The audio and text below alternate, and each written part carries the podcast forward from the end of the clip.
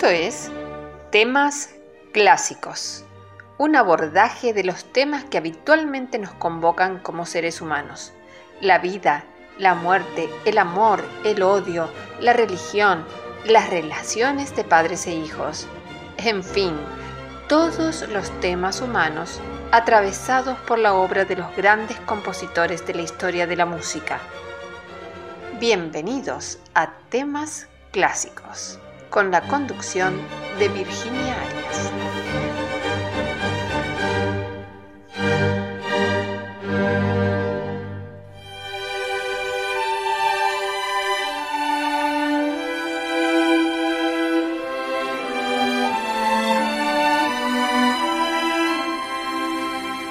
Hablaremos de patria, un concepto que nos atañe a todos independientemente del lugar donde vivamos.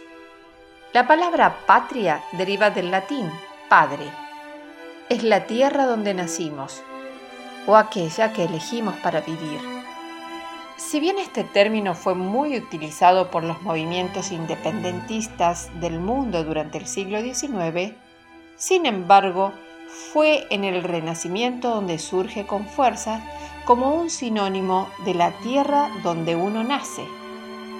Pero luego este término incluye otros espacios físicos y geográficos como el reino o la ciudad-estado y por supuesto comienza a incluir en él a quien lo rige, o sea, el rey o el soberano. El término patria fue evolucionando en el siglo XVII incluyendo ideales como la libertad. Lo curioso es que durante los siglos XVII y XVIII se utilizaba el término patria, pero no existía el sustantivo abstracto patriotismo, como aquel sentimiento de amor al terruño. Fue a partir del siglo XVIII donde comienza a evolucionar a tal punto que empieza a haber una conjunción entre los términos patria y nación que pasan a ser prácticamente sinónimos. El término patria, ilustración de por medio, adquiere una dimensión política sin precedentes en ese momento, a tal punto que patria pasa a significar no solo el lugar donde se nace, sino también es un Estado libre del que somos miembros y cuyas leyes son capaces de garantizar nuestra libertad y felicidad. Este concepto se constituye en la piedra basal de la Revolución Francesa, siendo los revolucionarios de aquel momento identificados como patriotas.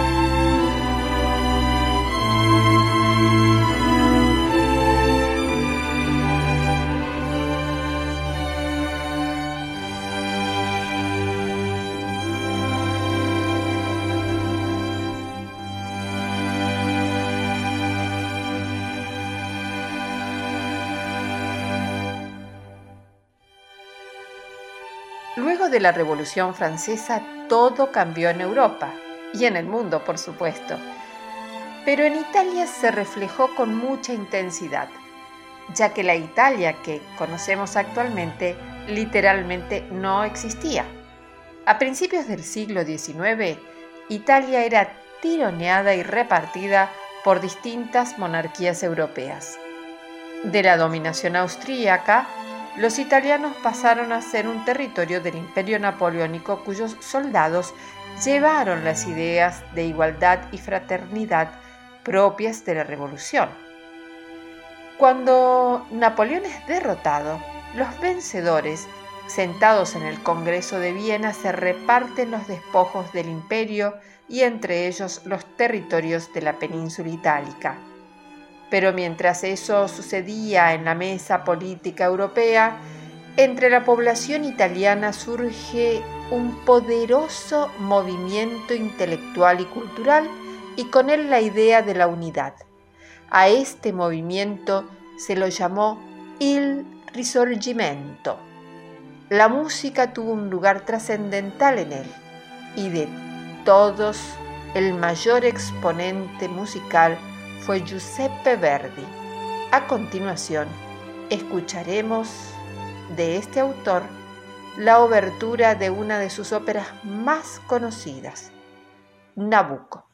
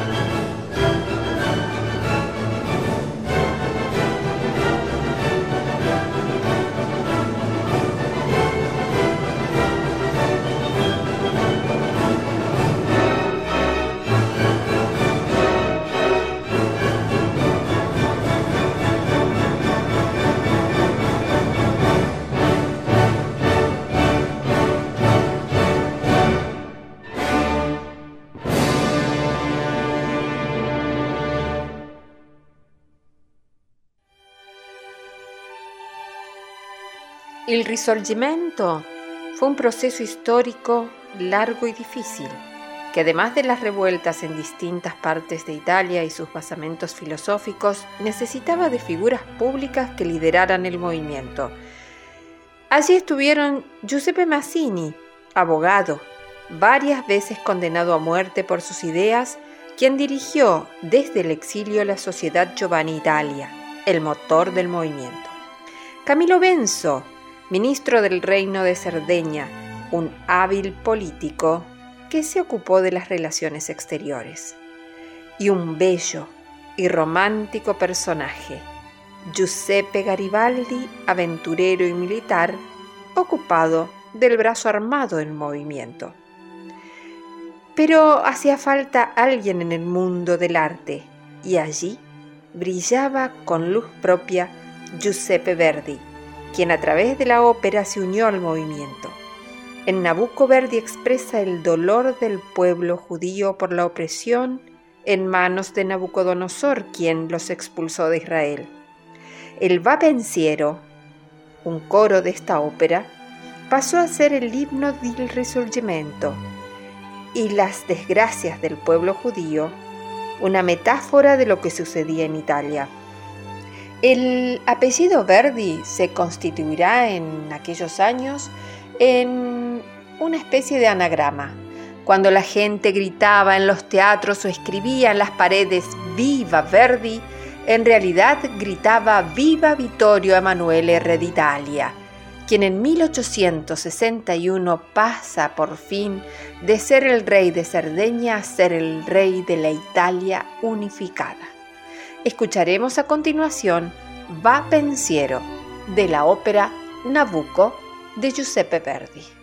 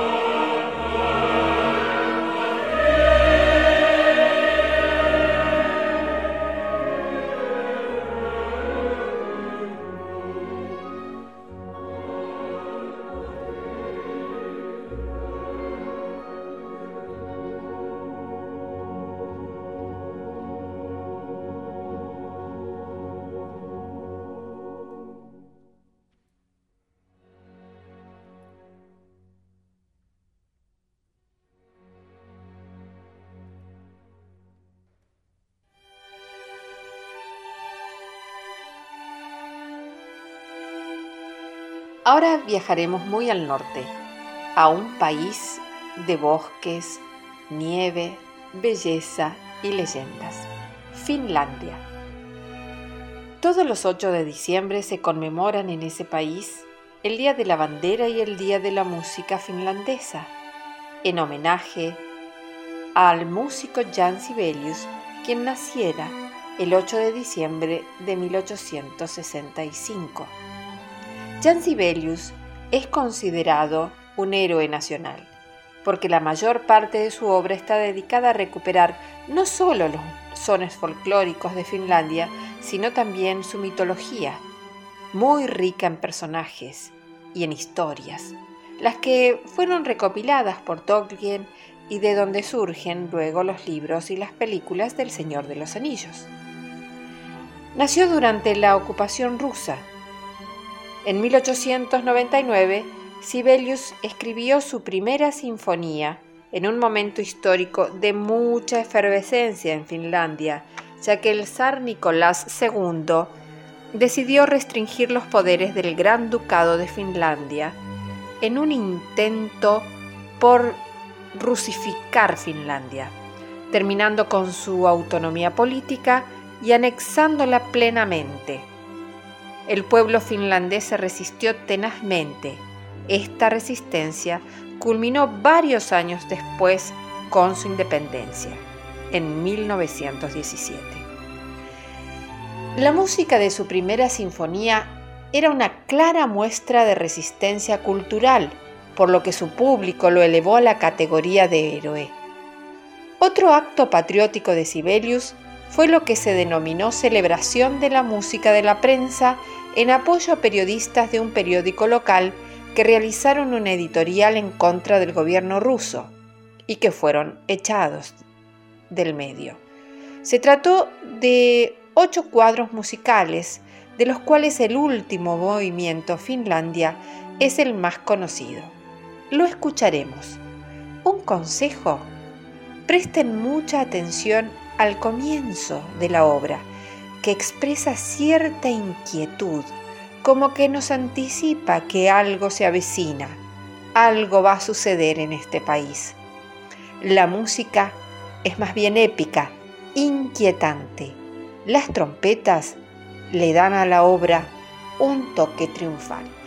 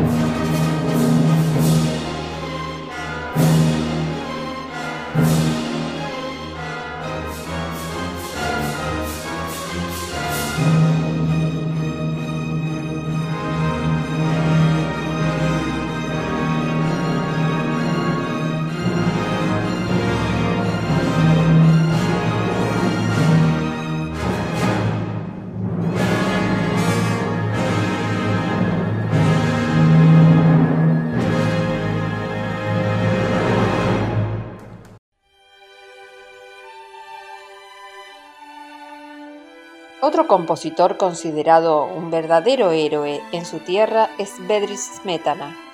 Nacido en Bohemia, que es una importante provincia de la República Checa.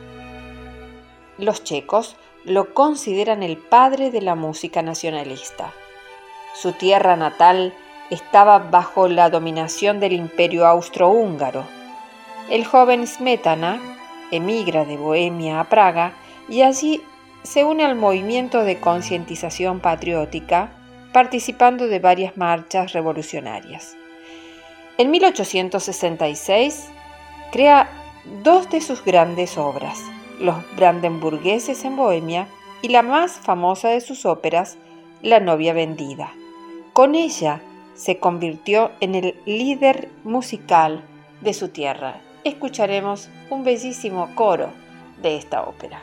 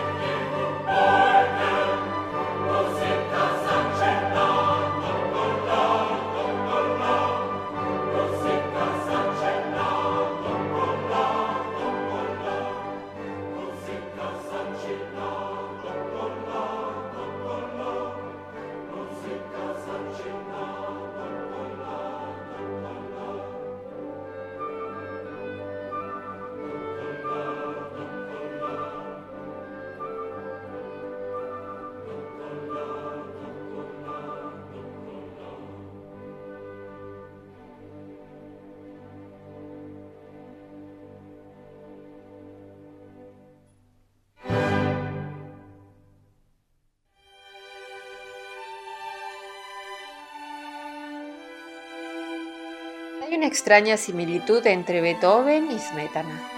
Ambos quedan sordos en un momento muy importante de sus carreras y ambos siguen componiendo. En el caso de Bedřich Smetana, compuso un ciclo de poemas sinfónicos denominado Mi Patria. Es una obra de extraordinaria madurez musical.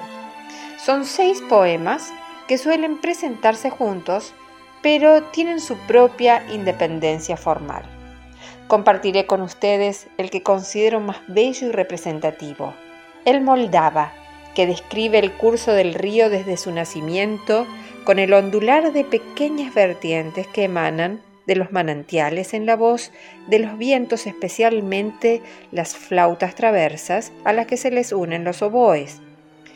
Este sonido va creciendo en dimensiones, tratando de mostrar cómo el Moldava va regando bosques, acompañando los majestuosos castillos, precipitándose en rápidos para luego transformarse en un manso y ancho río en la ciudad de Praga. El Moldava sigue su curso hasta desembocar en el río Elba.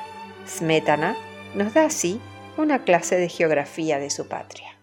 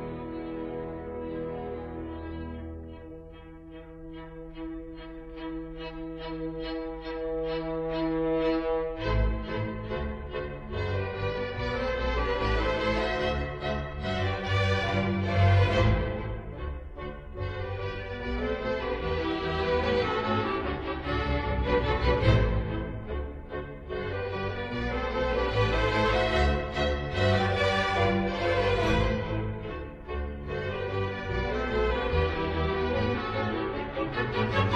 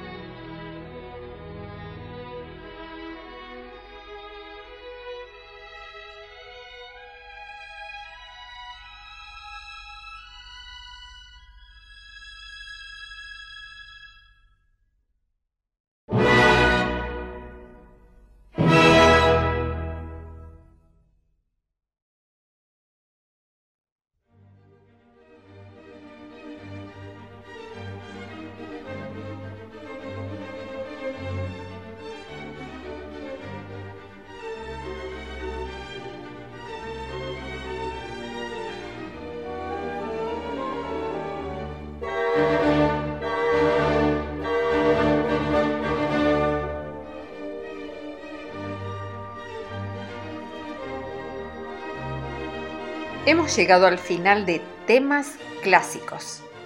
Esperamos que el programa de hoy les haya gustado. No duden en escribirnos a temas clásicos en y los esperamos dentro de siete días por FM 95.9 Radio Libertad Salta.